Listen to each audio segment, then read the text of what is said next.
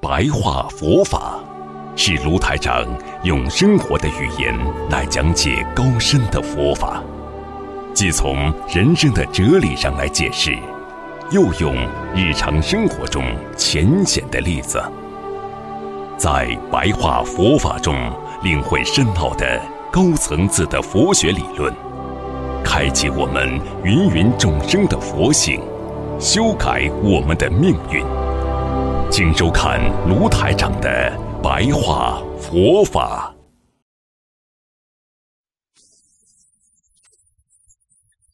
要学会忏悔，因为忏悔之后是增长善根。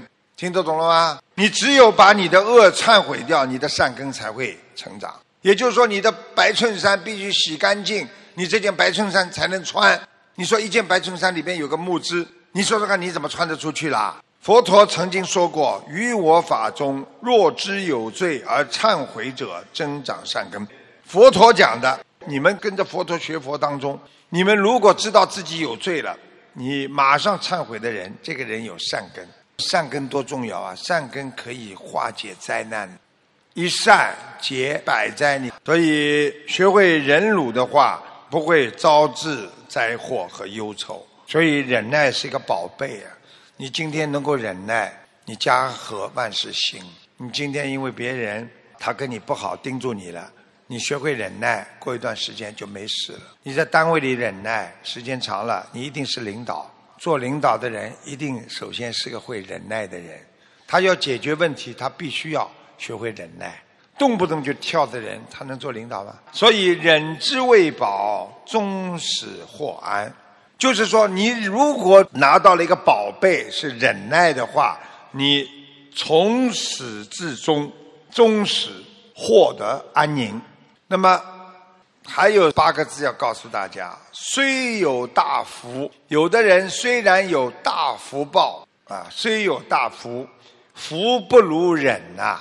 你们记住了，这个人虽然有福气呀，但是忍不住福气就没了，听懂了吗？如果你忍耐的人，福就来了。你说你有福气，讨一个好老婆，天天在家里帮你做啊弄啊，对你好的不得了，你福气有吧？你老婆你不能忍耐，你天天骂她，天天有意见，到了最后老婆撂挑子了，不管你了，你福气是不是没了？对不对呀？你如果一直能够忍耐，你老婆就是一辈子照顾你。所以有福不如忍耐，因为不能忍耐的人就很苦，他就没福气了。不能忍耐的人很苦了，有苦的人还有福气吗？佛陀说：不毁谤与人，一不观是非，但自观身行，地观正不正。这句话的意思就是告诉你们，你这个人呐，不去毁坏、诽谤别人，不要去诽谤，也不要去毁坏别人的声誉，不要去做不好的事情。你也不去看是非，但自观身行，身体的身，行为的行。你只要管住你自己身体和你的行为。用智慧叫地真地，地就是智慧的去看地观，你才能看到你自己行的正不正，叫地观正不正。好，学佛人也要懂得做任何事情少求一点，不要去多求，欲望少一点，事情做的多一点，态度好一点啊，有的话不要去多讲啊。讲出来的话要仁慈，不要出那种恶语，明白了吗？你看现在很多人一出来就讽刺人家，一出来就恶言恶语的，一出来就对人家不好的。现在人很敏感，你只要脸看他一下，你只要对他稍微讲几句，就是一句没有伤害他的话，他都会往他自己身上套。所以现在看电影都是的，本片纯属虚构。过去我每次开完法会，有很多人跑过来，卢台长，你我真感恩你呢。你这么多人，你就是在讲我呀。我知道你就是讲我，其实我讲的人多呢。所以睡眠不能太多，六个小时、七个小，老年人六个小时，中年人呢七个小时、八小时差不多了。睡得太多的人会昏昏沉沉的，爬起来路都不会走了，脑子是不是糊涂啊？不知道身处何方啊？所以菩萨告诉你们，不要懒惰，身长行慈，不害众生，就是身体要常常的行慈悲呀。身长行慈，不害众生，不要去害别人呐。害众生还包括害谁吗？有形众生和无形众生啊。无形众生你害鬼呀！很多人啊去找一些通灵人呐施法呀，鬼很可怜的，噼里啪啦把鬼打的嘞。所以你这样的话，你不是害众生啦？你连鬼你都害呀！你看我们现在对众生、对鬼是什么态度啊？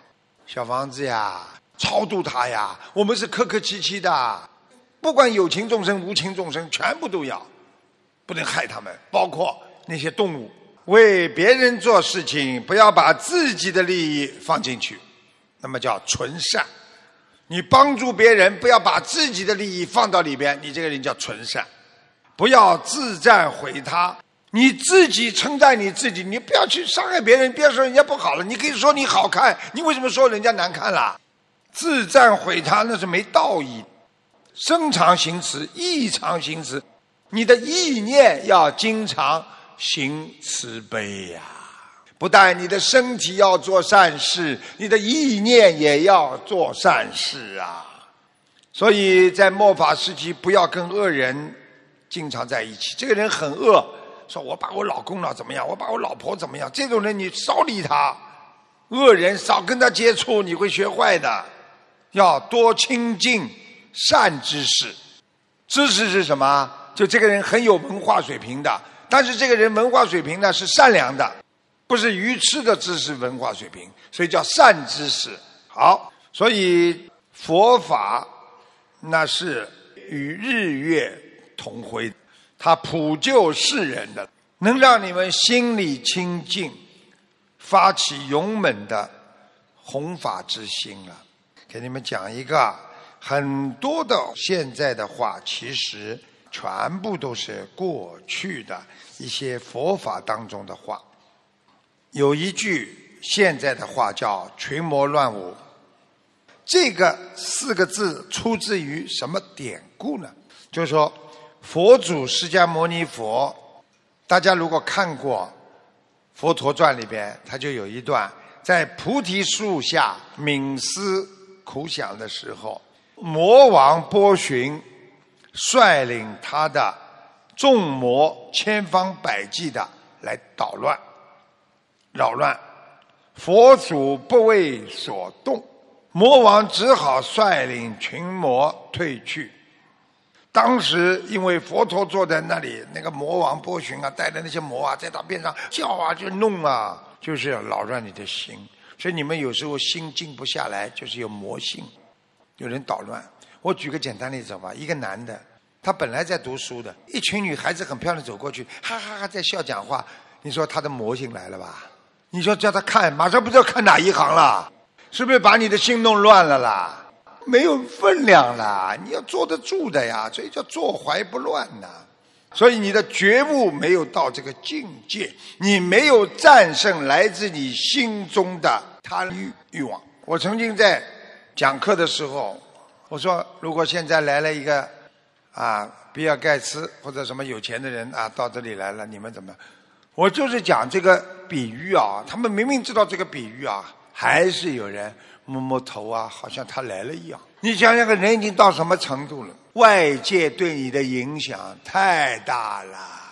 所以你看，法师有的法师怎么练金刚不坏之身的？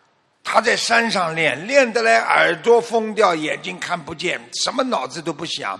到一定的程度了，叫人家把他送到 shopping center 里边去，他就在那里打坐。